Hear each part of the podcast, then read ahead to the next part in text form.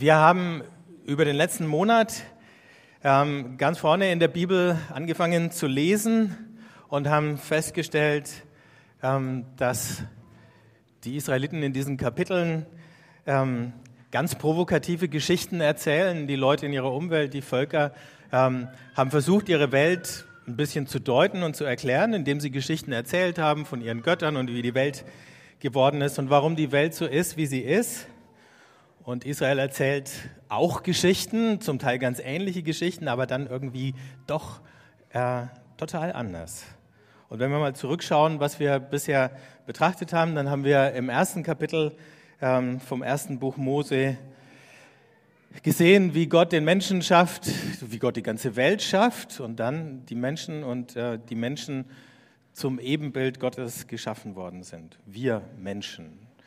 Es ist gar keine Aussage über irgendeine Vergangenheit, sondern über unsere Gegenwart. Es ist so ein Spiegel, in dem wir uns selber und unsere Welt sehen können. Und vielleicht fällt uns in diesem Spiegel das eine oder andere auf, für das wir in unserem Alltagsbetrieb irgendwie blind geworden sind. Dann im nächsten Schritt haben wir die Geschichte angeschaut vom äh, Baum der Erkenntnis, von dem die Menschen dann verbotenerweise essen, ähm, weil sie der Meinung sind, Gott hat ein Herrschaftswissen, das er ihnen vorenthalten möchte aus böser Absicht. Da haben sie zu menschlich von Gott gedacht. Und äh, dann geht nicht nur ihr eigenes äh, Selbstbewusstsein verloren, die fangen an, sich äh, zu schämen für sich selber, sondern auch die Mitmenschlichkeit. Das haben wir dann in der Geschichte von Kain und Abel gesehen. Kain, der irgendwie ganz merkwürdig abgestumpft ist gegenüber äh, dem Leid, das er seinem Bruder zufügt. Und dann haben wir letzten Sonntag die Geschichte von der großen Flut gelesen und äh, gesehen, wie da auch so ein Element, das sicher auch schon da war, von ähm, Maßlosigkeit äh, da reingekommen ist. Ähm, wie da plötzlich Riesen und Übermenschen auftauchen ähm, und wie durch diese Maßlosigkeit der Menschen sogar die Natur, also die Tiere, ähm, mit bedroht sind vom Untergang und wie Gott sich dann aber entscheidet, obwohl er um die ganze Problematik der Menschheit weiß, ähm, die Erde nicht mehr zu vernichten und sich dann darauf auch festlegt. Im Unterschied zu diesen heidnischen Göttern, von denen man nie genau sicher sein konnte, wann ihnen der Geduldsfaden reißt und wann sie mal wieder irgendwie ähm, die eine oder andere Katastrophe über die Welt hereinbrechen lassen. Und jetzt lesen wir das letzte Stück aus dieser Geschichte von den Anfängen. Im Kapitel 11 vom Buch Genesis heißt es, alle Menschen hatten die gleiche Sprache und gebrauchten die gleichen Worte. Als sie von Osten aufbrachen, fanden sie eine Ebene im Land China, also nicht China bitte, sondern China, und siedelten sich dort an. Sie sagten zueinander, auf, formen wir Lehmziegel und brennen wir sie zu Backsteinen. So dienten ihnen gebrannte Ziegel als Steine und Erdpech als Mörtel.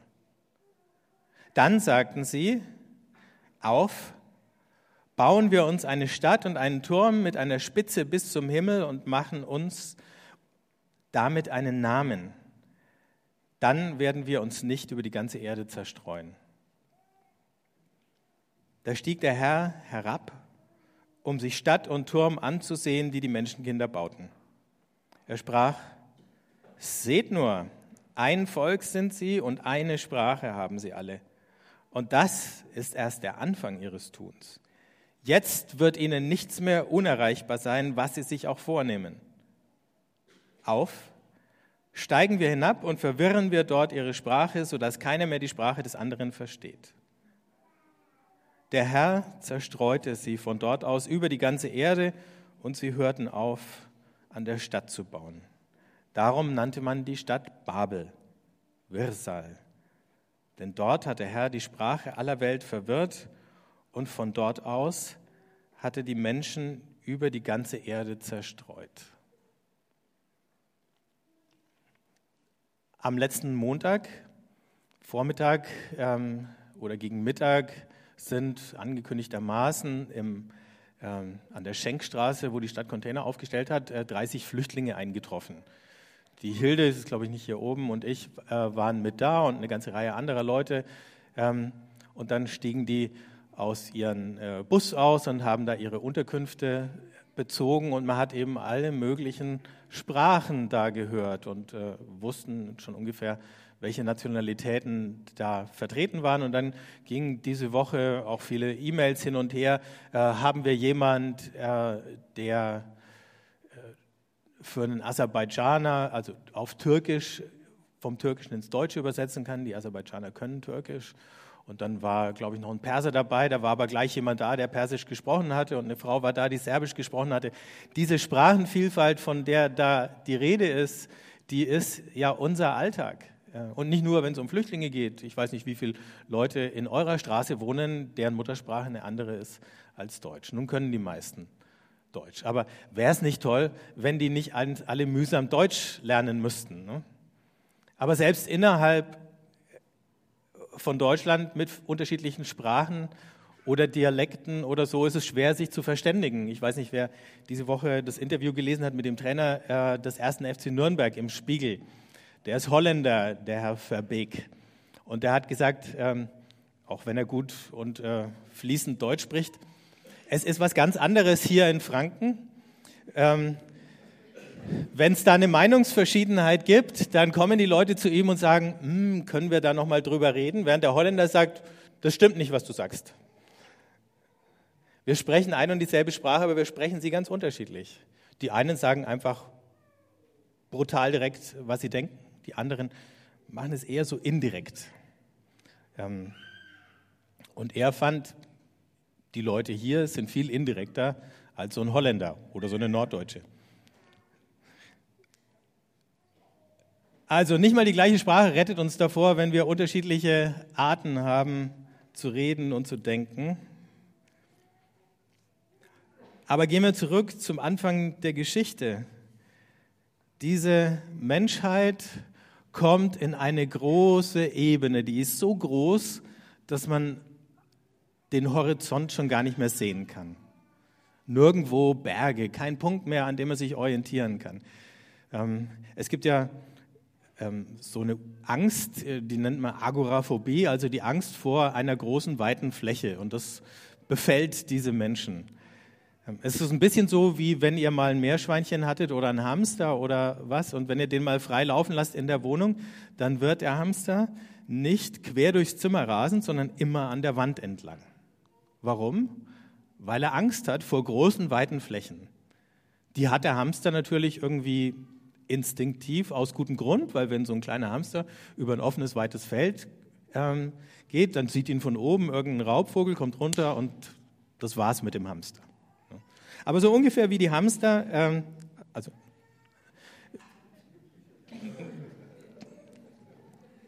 ihr versteht, ja? Ähm, da, da ist die Angst, wir gehen verloren in dieser Weite. Und was machen wir jetzt, damit wir uns nicht zerstreuen und damit wir nicht verloren gehen, damit wir äh, uns nicht verlieren? Wir bauen eine Stadt und in dieser Stadt bauen wir einen Turm. Und dieser Turm, an dem können sich dann alle orientieren, den wird man ganz weit sehen. Und dann wird man immer gucken können und immer wieder zurückfinden in diese Stadt. Und dann und das muss ja für die Israeliten nochmal eine interessante Geschichte gewesen sein, nachdem ihr Ursprungserfahrung war ja, dass sie aus Ägypten ausgezogen sind. Und was mussten sie in Ägypten machen als, äh, als geknechtetes Volk? Sie mussten Ziegel brennen. Aus was besteht dieser Turm? Aus gebrannten Ziegeln. Also da sieht man schon allein in der Erwähnung von den Ziegeln so die Erinnerung an diese äh, Sklavenzeit nochmal aufblitzen, wenn diese Geschichte erzählt wird. Und diese Türme, die sind ja ähm, mit Babel nicht beendet, sondern auch heute ähm, gibt es diesen Wettbewerb, wer den größten Turm bauen kann. Im Augenblick werden die größten Türme am Persischen Golf gebaut. Ähm, eine Weile waren sie in Ostasien. Die Europäer sind längst aus dem Rennen um die höchsten Türme. Ähm, und die Amerikaner haben, glaube ich, auch erstmal weiß nicht, wie hoch das neue World Trade Center wird. Ähm, Aber wenn so ein Riesenbauprojekt angefangen wird, dann werden auf der ganzen Welt Bilder davon gezeigt.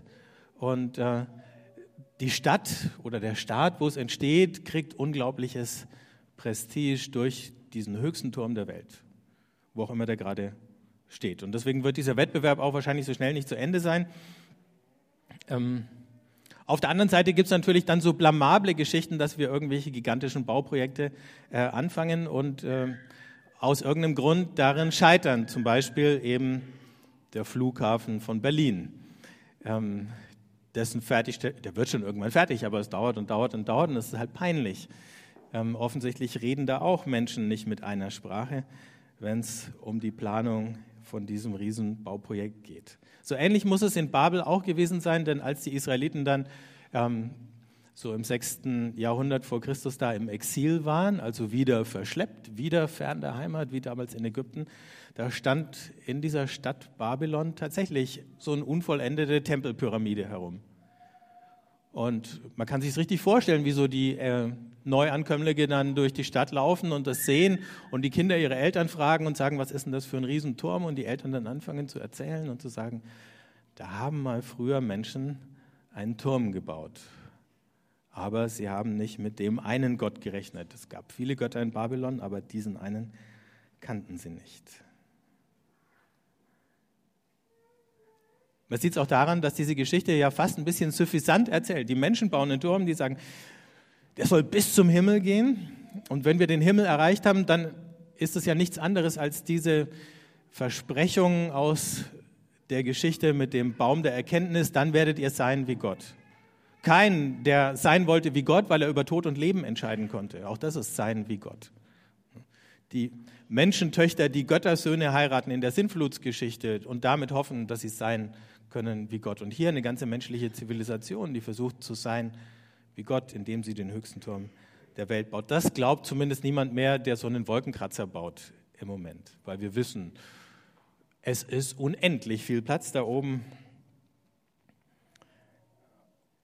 Aber in dieser Geschichte sagt Gott, also die Menschen sagen interessanterweise zueinander, auf bauen wir eine Stadt und einen Turm und irgendwann sagt Gott, auf Genau die gleiche Sache. Aufsteigen wir hinab. Im Plural der Beratung heißt das in dieser Sprache. Redet mit sich selber. Aufsteigen wir hinab und verwirren ihre Sprache. Aber zuerst musste Gott, schaut runter und sagt, was machen die da?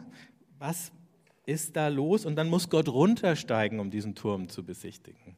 Das ist natürlich schon ein bisschen Spott der Israeliten, die über diesen gigantischen Turm erzählen, sagen, Gott ist so hoch oben, der hat den gar nicht richtig sehen können. Da musste er erst runterkommen, um diesen Turm anzuschauen, von dem die Menschen dachten, er sei unglaublich hoch.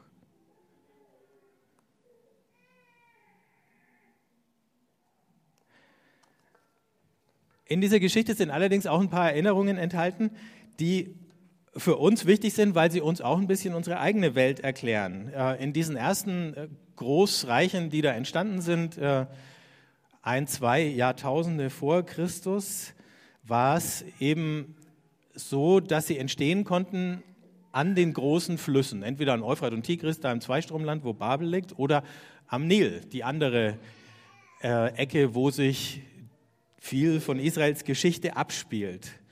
Und äh, Geschichtsforscher haben festgestellt, dass die ersten autoritären Gesellschaften dort entstanden sind, wo man gemeinsam eben sowas wie organisierten Wasserbau betreiben musste, um eine relativ trockene Fläche zu bewässern, indem man dann Bewässerungsgräben von einem, sonst so einem großen Fluss äh, ausbaut. Und in diesen Kulturen, die vom Wasserbau gelebt haben, hat sich dann interessanterweise Großgrundbesitz entwickelt, die erste Bürokratie hat sich entwickelt, sowas wie Staatskult hat sich entwickelt und despotische Formen von Herrschaft. Schrift ist erfunden worden, damit man Inventarlisten machen konnte von Lagerhäusern oder für das Militär. Und äh, in diesen ersten großen Reichen ähm, sind eben die Sprache oder die Kultur der kleinen Nachbarvölker dann gewaltsam unterdrückt worden. Und auch das ist ja ähm, nichts, was nur der Vergangenheit angehört, sondern noch im letzten Jahrhundert, zum Beispiel in Spanien, durften die Basken kein Baskisch mehr reden, ähm, weil der General Franco es ihnen verboten hat, damit Spanien einheitlich wird. Er wollte ganz Spanien uniformieren. Und würden wir durch die Menschheitsgeschichte gehen, dann würden wir eine Menge solcher Geschichten finden, wie ein großes Volk ein kleines unterdrückt und eben die Sprache und mit der Sprache eben die Kultur und auch die Identität nimmt. Gott sieht, was sich da zusammenbraut an Zerstörungspotenzial. Er fürchtet nicht um seine Macht, das könnte man ja meinen, wenn man die Geschichte liest. Gott sagt, hui, ähm, jetzt kriege ich Angst. Die bekommt er nicht, aber er hat keine Sorge, seinen Vorsprung zu verlieren, aber die Sorge ist, dass die Menschen ihre Menschlichkeit verlieren, dass diese Völker, die da die großen Pyramiden bauen, ähm, eher werden wie Ameisenvölker mit äh, einer Königin und vielen Arbeiterinnen, die für dieses Bauprojekt dann geopfert werden oder Arbeitern. Dieser Tempelturm in Babylon ist unvollendet geblieben. In anderen Städten gab es natürlich fertiggestellte äh, Tempelpyramiden oder in Ägypten diese Grabpyramiden, die eben die Bedeutung dieses Gottkönigs oder des Pharaos deutlich machen sollten. Auch das ist natürlich irgendwie eine Form von Staatskult. Und dann sagt Gott, irgendwie müssen wir das verhindern. Und weil all diese Systeme, die da entstehen, eben diese Vereinheitlichung oder Uniformierung der Menschen brauchen, um funktionieren zu können, verhindert er das. Plötzlich können sie sich nicht mehr verstehen, plötzlich rücken sie auseinander, plötzlich verteilen sie sich über die ganze Erde. Wir denken ja manchmal, ähm, dieses Wort äh, Pluralismus ist ein sehr schwieriger Begriff. Ähm, oder eine Bedrohung, dass es viele Stimmen, viele Meinungen, viele Kulturen gibt. Aber wenn wir hier in die Bibel schauen, dann ist Gott der Erfinder des Pluralismus, um die Menschen vor sich selber zu schützen, vor ihrer eigenen Gewaltsamkeit. Ein Kommentator für zu, hat zu dieser Geschichte geschrieben, ein gemeinsamer Name schafft ein Über-Ich, dem man sich beugen und unterwerfen kann, bis hin zu einer Normierung der Sprache in Militärherrschaften. Das ist es. Also eigentlich lesen wir in dieser Geschichte vom Turmbau zu Babel von dem Fall einer ganzen Zivilisation, die eine Einheitszivilisation sein will. Und es ist Gott, der diese falsche Einheit ähm, freches Wort, dekonstruiert oder verhindert, zerstört, stellt ihnen Beine auf dem Weg dahin. Und er verhindert, dass alles zentralisiert wird, dass alles uniformiert wird, dass alles kontrolliert werden kann. Aber diese Bedürfnisse, alles zu kontrollieren, bleiben wir nur beim letzten, die sind ja keineswegs vorbei. Es werden gewaltige Anstrengungen unternommen, alles zu überwachen ähm, und zu kontrollieren und zu belauschen und auszuspähen. Und da gehen Milliarden von Geldern rein in Geheimdienste und Abhörzentralen. Aus Angst, was passieren würde, wenn man einfach ähm, die unterschiedlichen Menschen machen lassen würde, aus Misstrauen gegenüber dem, was die im Schilde führen. Und natürlich gibt es den einen oder anderen, der tatsächlich Böses im Schilde führt, aber viel mehr unschuldige oder harmlose nämlich wir alle sind betroffen von dieser Kontrolle oder Überwachung. Auch deswegen ist es keine Geschichte über eine ferne Vergangenheit. Also Gott will aber, dass die Vielfalt eben nicht ausgelöscht wird durch irgendeine Macht, die alle nach dem gleichen Strickmuster ähm, behandeln kann. Und wenn wir die Gegengeschichte lesen zu dieser Turmbaugeschichte, das ist die Geschichte von Pfingsten, ähm, dann sehen wir, dass Gott diese Vielstimmigkeit und diese vielen Sprachen und die vielen Kulturen gar nicht aufhebt, und, ähm, sondern ganz umgekehrt, dass ähm, plötzlich diese Bewegung von äh, unten nach oben, die die Menschen versucht haben, auf den Kopf gestellt wird, indem der Geist herabkommt. Und die Leute, die vom Geist erfasst werden, die werden, die sprechen viele unterschiedliche Sprachen. Für einen Moment verstehen sie sich alle. Ähm, es hat leider sich nicht fortgesetzt. Ich habe neulich eine Geschichte gelesen über, die, äh, über den Beginn der Pfingstbewegung. Das ist jetzt über 100 Jahre her. Da gab es in äh, Los Angeles eine Riesenerweckung. Und dann haben Leute angefangen, in dieser Erweckung in Sprachen zu reden. So wie an Pfingsten. Und dann ist was Interessantes passiert, ähm, dass die in dieser Gemeinde, in der diese Erweckung ausgebrochen waren, äh, war, sich erinnert haben an Pfingsten und dann gesagt haben, es waren jetzt Amerikaner, äh, traditionell sind die nicht so fit in Fremdsprachen. Aber die haben dann die Leute nach vorne geholt und haben gesagt, sag mal was. Und dann hat der Mensch irgendwas in Sprachen gesagt, also menschlich Unverständliches. Und dann haben die gesagt, hm, das klingt polnisch du gehst als Missionar nach Polen. Dann hat, das ist kein Witz. Das ist kein Witz. Sie haben Tausende von Leuten ausgesandt in die ganze Welt auf einer simplen Vermutung, das könnte die oder jene Sprache sein. Ne? Oder das klingt italienisch, dann gehst du nach Italien. Oder es klingt chinesisch und dann gehst du nach China. Oder irgendwie. Und dann sind die Leute dahin gegangen. Und von diesen tausenden Missionaren, da gab es natürlich die allererste Enttäuschung, die kommen in Polen an und die Leute verstehen sie nicht. War aber nicht so schwer, irgendwann haben sie es gelernt. Ähm, und viele von denen sind auch frustriert oder enttäuscht wieder zurückgekommen, aber ein paar ähm, waren erfolgreich. Und das hat dazu geführt, dass die Pfingstbewegung ähm, jetzt einen Riesenflügel der Weltchristenheit ausmacht und vielleicht im Moment mit den dynamischsten überhaupt. Ähm, und wie gesagt, wenn von diesen vielen tausend Missionaren, die sie damals ausgesandt haben, nur fünf Prozent irgendwie erfolgreich waren und da eine Gemeinde entstanden ist um sie herum und so weiter und die ganze Geschichte ins Rollen gekommen ist, dann hat sich das sozusagen ähm, schon gelohnt gehabt. Ich bin froh, dass ich nicht dabei war und äh, dass mir sowas erspart geblieben ist. Wir werden auch sowas nie mit euch machen. Wir waren ein bisschen besser in der Vorbereitung unserer Missionare. Die Biene hat Spanisch gelernt, Micha kann inzwischen Türkisch. Also, aber was bleibt an Pfingsten und was sich da in einer gewissen Weise wiederholt hat, ist dieser Zug hinaus in die ganze Welt. Nicht alle zusammen in ein Zentrum, sondern alle weit weg. Und die vielen Sprachen sind auch geblieben, selbst wenn die Väter der Pfingstbewegung das nicht so ganz verstanden hatten in dem Moment.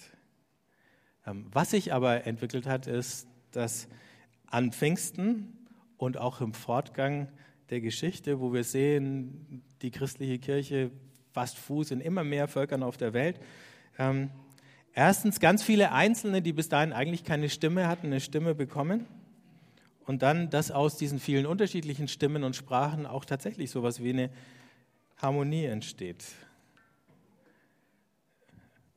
Wie ist es mit Babel heute? In der westlichen Welt träumen alle den Traum vom Aufstieg.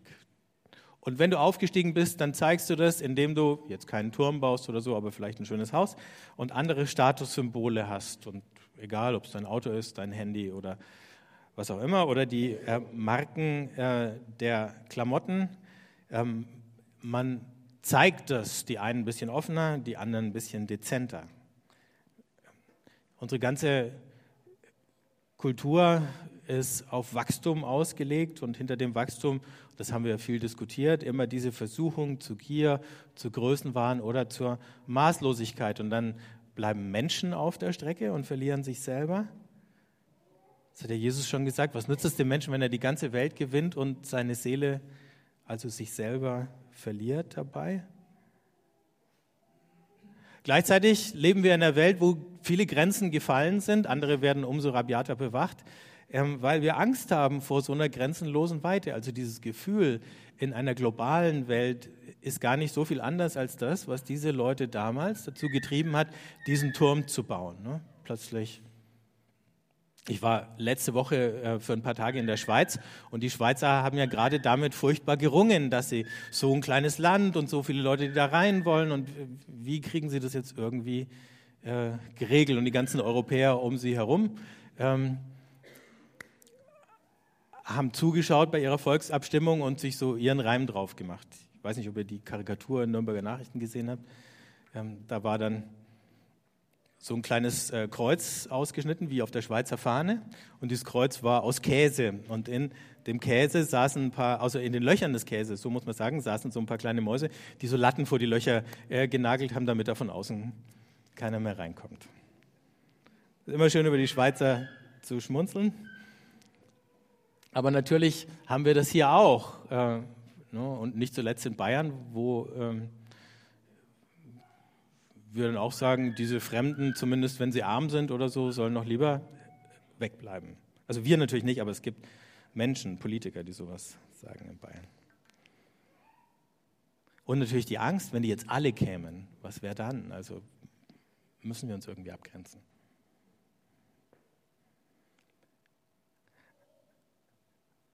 Und dann diese Neigung, in sowas wie eine geborgte Identität zu flüchten. Wenn ich mich klein fühle, wenn ich mich verloren fühle, wenn ich die Orientierung nicht mehr habe, dann hilft es mir, wenn ich Teil einer großen Nation bin oder wenn wir einen starken Führer haben, den haben wir zum Glück nicht mehr.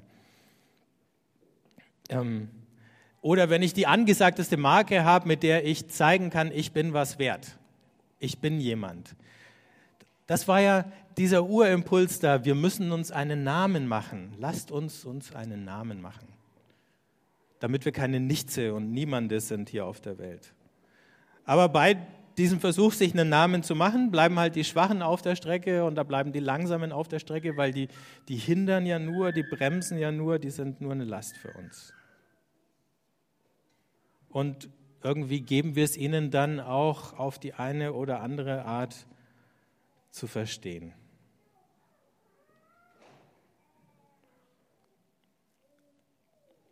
Was ist Gottes Antwort auf solche Ängste oder auf solche Versuch, sich eine Identität irgendwie anzueignen, sich einen Namen zu machen? Wenn wir in der Bibel weiterlesen, wir brauchen nur umzublättern ins nächste Kapitel, dann sehen wir Gottes Antwort. Abraham, ein Mann, alt, die Hoffnung auf Kinder hat er schon längst aufgegeben. Und der muss jetzt auch noch weg, der verlässt dieses Zweistromland, wo diese Türme gebaut wurden und zieht als Nomade durch die Gegend, alt und unstet. Der hinterlässt keine Bauwerke. Das Einzige, was es im Leben von Abraham gibt, ist eine Stimme von einem unsichtbaren Gott, den keiner kennt, und der sagt, geh weg aus deiner Heimat. Das ist Gottes Antwort auf diese Angst. Leute, in genau diese Grenzenlosigkeit hineinzurufen, vor der sie eigentlich geflüchtet sind. Oder anders kann es sein, dass Gott uns genau in diese größte Angst, die wir haben, äh, hineinlaufen lässt, ähm, damit wir die werden, die wir eigentlich sein sollten. Und das Ganze wiederholt sich ja dann mit Jesus, der kommt auf die Welt und jetzt haben wir Weihnachten gefeiert, erst vor ein paar Wochen, klein, verletzlich, und provinziell in Nazareth. Oder Bethlehem aber wohnt dann in Nazareth. Was kann aus Nazareth schon Gutes kommen, haben ja selbst seine Landsleute gesagt. Ne? Vom Ende der Welt. Auch das ist irgendwie nicht konkurrenztauglich, wenn es um die Türme und Imperien geht. Und dann geht Jesus herum und er ähm, hat keinen ausgeklügelten Plan, wie er jetzt die Eliten ähm, für sich gewinnt oder so, sondern das sammelt die Leute so am Wegesrand und dann sind es eher die hoffnungslosen Fälle als die Eliten, die er sammelt. Gute Nachricht für uns, sofern wir uns ab und zu als hoffnungslos erleben. Schlechte Nachricht für uns, solange wir denken, wir seien die Elite. Und er wird angefeindet von den Hütern des Tempels, genauso wie von äh, den Vertretern des kaiserlichen Throns. Nicht nur angefeindet, sondern umgebracht. Aber, wie wir wissen, das ist nicht das Ende der Geschichte, sondern Gott. In dem Moment, wo das Leben Jesu, der, das sozusagen ein dauerhafter Abstieg war, also nicht nur vom Himmel auf die Erde, sondern auch innerhalb dieser Gesellschaft immer weiter runter bis zu der, dem Punkt, wo er von allen verlassen, von allen verachtet und dem Spott aller preisgegeben war. Bis dahin. Und der dann diese Geschichte wieder umkehrt. Von Jesus lernen wir, der Weg nach oben führt nach unten, wie es Henry Nouwen mal formuliert hat. Und jetzt sehen wir ausgerechnet in Jesus, und das verrät uns dann Paulus oder die Autoren im Neuen Testament, Jesus ist das Ebenbild des unsichtbaren Gottes, sagt Paulus im Kolosserbrief. Oder in der Apostelgeschichte wird auf den Namen angespielt, den wir suchen. Und dann heißt es, es ist kein anderer Name den Menschen gegeben, in dem sie das Heil finden. Dieser Name ist kein Name, den wir machen können, den wir uns machen können, so wie die Menschen in Babel das versucht haben, sondern einer, den wir geschenkt bekommen. Denn sein Name wird unser Name. Ganz buchstäblich in der Apostelgeschichte, weil irgendwann die ersten ähm, Gläubigen, die sich bis dahin der Weg genannt haben, als Christen bezeichnet werden, kleine Christusse. Jetzt ist endgültig sein Name unser Name. Und dann entstehen neue Beziehungen, die eben nicht durch Hierarchien und Unterwerfung gekennzeichnet sind, sondern die geschwisterliche Beziehungen sind. Ich habe diese Tage ein kleines Video angeguckt ähm, vom Papst Franziskus. Der hat eine Grußbotschaft an, jetzt bin ich schon wieder bei den Pfingstlern, an eine Konferenz der Pfingstler irgendwo in Amerika geschickt ähm, über einen evangelischen Bischof, mit dem er seit langem befreundet ist. Und ähm, redet total unpäpstlich und sagt, ich bin euer Bruder. Ähm, ich freue mich äh, über all das, was Gott unter euch tut. Und gleichzeitig bin ich traurig drüber oder sehne ich mich danach, dass wir die Einheit wieder finden, die uns verloren gegangen ist, weil wir alle schuldig geworden sind. Und da ist nichts von oben und unten. Er redet total geschwisterlich auf einer Ebene mit diesen Menschen von einer anderen Konfession, die ganz viele Dinge anders glauben und anders lehren und anders leben, als seine katholische Kirche das tut, aber ganz brüderlich. Ich kann mir nicht vorstellen, dass sein Vorgänger sowas hinbekommen hätte. Der hätte auch freundlich geredet, aber hätte diese Brüderlichkeit nicht so durchziehen können. Und das zeigt, was für neue Beziehungen da möglich sind. Wir sind total unterschiedlich. Ähm, wir würden uns in manchen Diskussionen vielleicht miteinander echt schwer tun, aber wir haben hier eine Ebene, die haben wir nicht gemacht, die ist uns geschenkt. Und die feiern wir, wenn wir das Abendmahl feiern, weil wir uns um den Tisch des Herrn versammeln, wo wir alle einfach nur Beschenkte sind. Wo er ist es, der schenkt und wir die sind, die beschenkt werden. Und weil wir Beschenkte sind, können wir auch selber wieder schenken. Und auch da ist es ja so im Gleichnis vom großen Gastmahl, dass dieser Gastgeber, der für Gott steht in der Geschichte, dann sagt, geht raus an die Hecken und Zäune, finde die Leute, ähm, holt sie aus der Zerstreuung zusammen. Nicht damit die Zerstreuung endet, sondern die gehen wieder dahin zurück. Also auch wenn wir uns dann wieder zerstreuen über die ganze Stadt oder mehr als nur die ganze Stadt, ähm,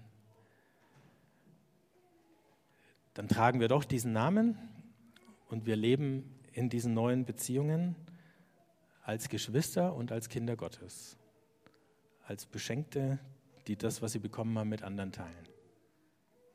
Und allein das ist schon das Gegenbild zu diesen Türmen und Pyramiden, die unsere Welt immer wieder baut. Wer da drin seine Identität findet, der braucht sie nirgendwo anders mehr zu suchen. Ich würde gern beten. Und wenn ihr möchtet, könnt ihr auch aufstehen.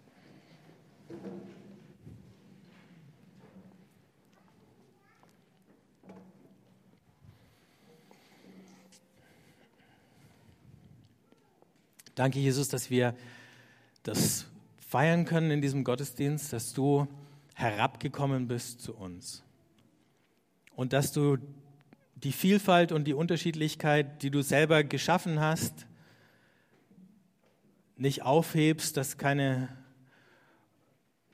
Uniformierung, kein Druck zur Einheit da ist, sondern dass wir Einheit finden können, indem wir verstehen, wer wir sind in dir. Beschenkte Geschwister, keine Konkurrenten. Hilf uns, die zu leben. Und da, wo wir versucht haben, uns einen Namen zu machen oder uns irgendeinen Namen angeheftet haben, da, wo wir täglich wieder versucht werden, das zu tun, da hilf uns, uns immer wieder daran zu erinnern, wer du bist für uns, wer wir sind in dir. Amen.